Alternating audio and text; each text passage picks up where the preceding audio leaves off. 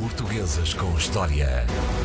Bom dia, meu querido amigo André Canhoto Costa, professor de História. Esta semana uh, que está a chegar ao fim, uh, a semana começou logo com a visita da hum, Ministra da Cultura à Feira de Guadalajara, no México, e um, alguém lhe terá perguntado coisas sobre uh, o Estado da Nação em Portugal. Ele diz que quando está fora não lê os jornais portugueses um, ehm, deixou a classe de, dos mídias um bocadinho de pulga atrás da orelha e tudo de uma forma inteligente agarra-os neste assunto e traz uma figura que de alguma forma também é jornalista. Sim, e está muito ligado à história do jornalismo e até à, à consolidação do jornalismo como um fenómeno uh, político e social fundamental na evolução de, do país na, na, transição do século XIX para o século XX. E, e, a questão aqui importante não é tanto, obviamente, o aspecto da normal tensão eh, entre partidos e o governo, ou do papel e daquilo que possamos pensar acerca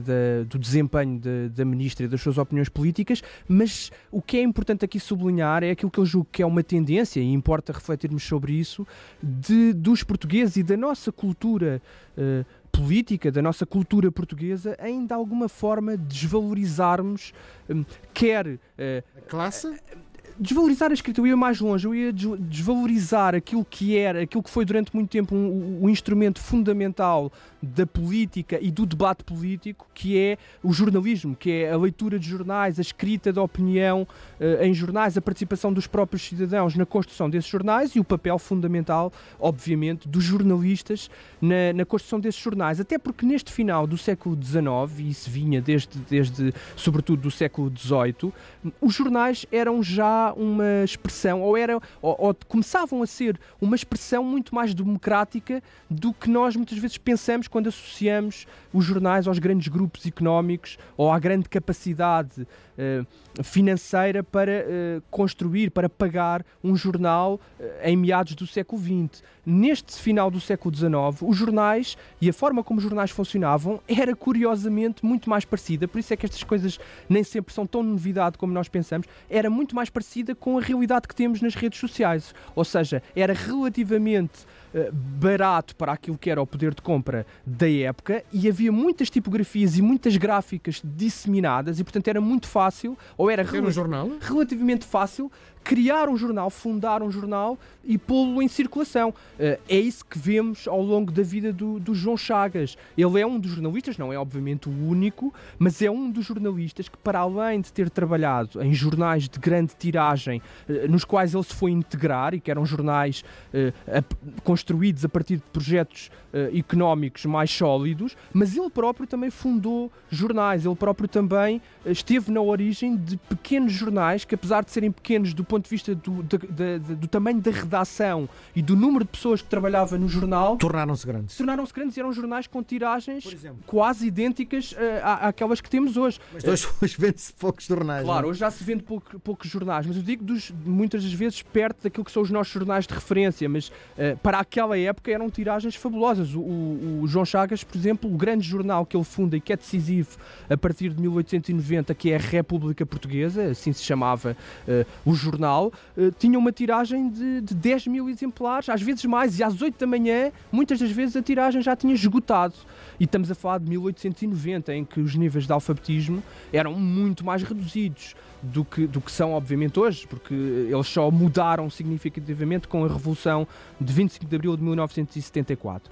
Mas havia, de facto, esta, esta, esta geração que, no final do século XIX, impulsiona o jornalismo e faz com que o jornalismo se torne cotidiano. Estás-me a dizer que é mais barato, era mais barato fazer eh, um jornal no século XIX do que no século XXI? Uh, eh, isso seguramente, pelo menos um jornal que tivesse impacto, porque também o nível da exigência do público, aqui entramos obviamente em, em considerações que não são fáceis de analisar, mas é, é é óbvio que do ponto de vista da exigência, hoje é mais difícil não porque, porque ele custa em termos da sua uh, produção física, porque ele seja mais caro. Uh, mas é preciso não esquecer que nesta época o jornal era, uh, era um jornal impresso a preto e branco, em folhas muito baratas, e isso bastava, porque a sede... E não havia fotos. Claro, havia, havia era raríssimo, não é? Começaram a aparecer nesta altura precisamente os primeiros jornais com fotografias, a ilustração portuguesa, que era um suplemento com imagens e com, com fotografias do jornal O Século, que era um jornal também muito importante e depois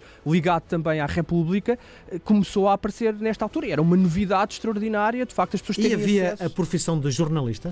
Não, havia claramente a, a profissão de jornalista, embora o jornalista depois de facto se multiplicasse em, Com outras funções no jornal? com não é? outras funções do jornal e até sendo também autor e sendo muitas vezes também alguém que desempenhava eh, cargos públicos ou que podia saltar para cargos públicos, mas também era verdade que eh, estávamos numa fase de transição, porque havia também muitos jornalistas que tinham outras profissões, como o caso do, do Brito Camacho, também um famoso jornalista desta época e também ligado aos republicanos, que tinham outras profissões, uns eram médicos, outros eram advogados e, portanto, conciliavam eh, ambas as coisas. Por isso é que eu digo que é muito mais parecido, isto é muito interessante, esta época em que viveu João Chagas é muito parecida, e sublinho isto, nós achamos sempre que estamos, eh, que vivemos num mundo em que tudo é novidade, e havia aqui muitos paralelismos com o que estamos a viver nas redes sociais, porque o acesso a- aos jornais e a Calhar não seria tão rápido, e a não é? capacidade de informação, sim, a rapidez não seria, mas eu, eu falo sobretudo da- do amadorismo, ou seja, desta situação híbrida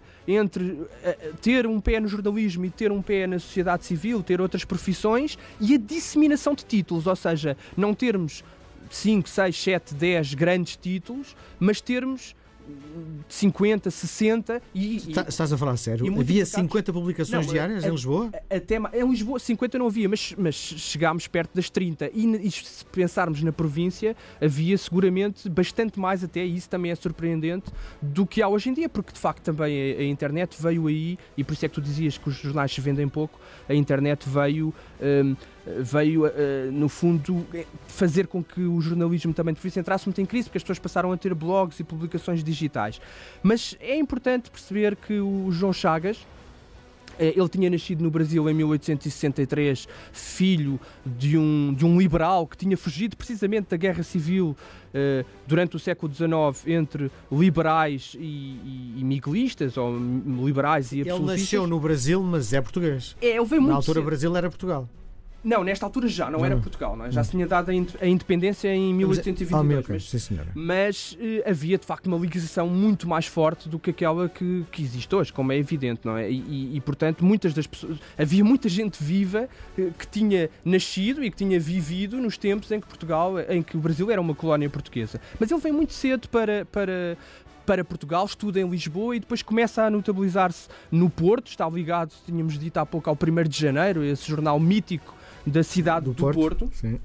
e depois vai eh, envolver-se também eh, na ação política e é por isso que ele se torna muito conhecido. Há, há quem, há quem no final do século XIX Que é contra todas a, a ética jornalística, um jornalista envolver-se em questões políticas. Claro, é? e é por isso mesmo que eu digo que há, volto a sublinhar isto, que há grandes paralelismos com este tempo que estamos a viver. É que nesta época, de facto, não está eh, criada essa ideia do jornalismo imparcial. Eh, aquilo que é muitas vezes exigido é que os jornalistas sejam transparentes, ou que era exigido era, é que fossem transparentes relativamente às suas próprias convicções. E os jornalistas assumiam muitas das vezes eh, essa dupla função de noticiar, mas depois, no mesmo jornal em que os factos eh, cotidianos, também exerciam a sua opinião e completamente apaixonada, como era o caso do João Chagas, mais apaixonado não podia haver, tanto é que ele conspirava contra o regime e contra o, o- o regime legal eh, vigente, que era a monarquia, e portanto ele está ligado,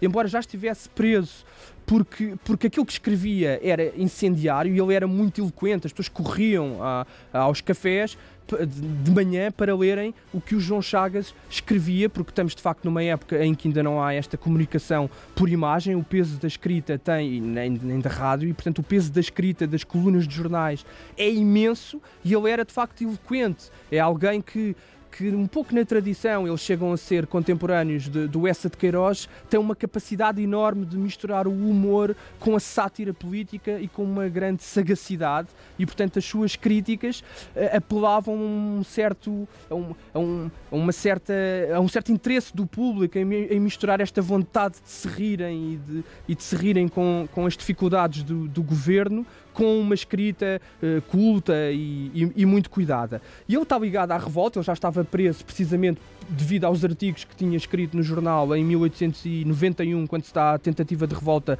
republicana no Porto. Ele depois uh, é, é, degradado em 1892 para Angola, de onde foge, volta a ser preso no Porto, porque ele regressa à atividade política e de conspiração no Porto e volta a ser preso depois acaba por ser amnistiado uh, naqueles anos de, de, alguma turbulência da monarquia, nos anos finais da monarquia, e está, obviamente, depois também envolvido na Revolução de 5 de outubro de 1910, onde tem também um papel importante depois na transição, uh, depois da Revolução uh, militar ou de confronto militar entre as tropas republicanas e monárquicas, ele depois tem um papel muito importante na construção política do regime republicano. Mas vai também ser uma das vítimas daquela enorme turbulência de um regime que tinha de alguma forma nascido com, uma certa, com um certo grau de violência e que depois nunca se consegue libertar ou tem muita dificuldade em libertar-se também dessa própria violência entre os próprios republicanos, que obviamente se começam a dividir entre projetos políticos mais ditatoriais, mais democráticos, mais à direita, mais à esquerda,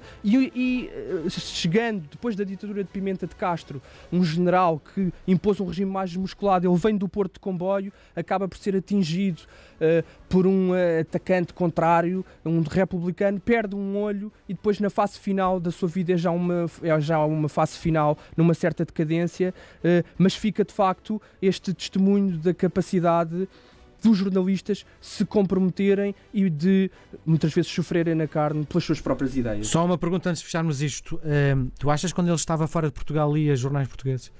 Uh, seguramente que sim, e ele foi embaixador em Paris, foi ministro de Portugal em Paris e não perdia essa ligação. Portuguesas com História.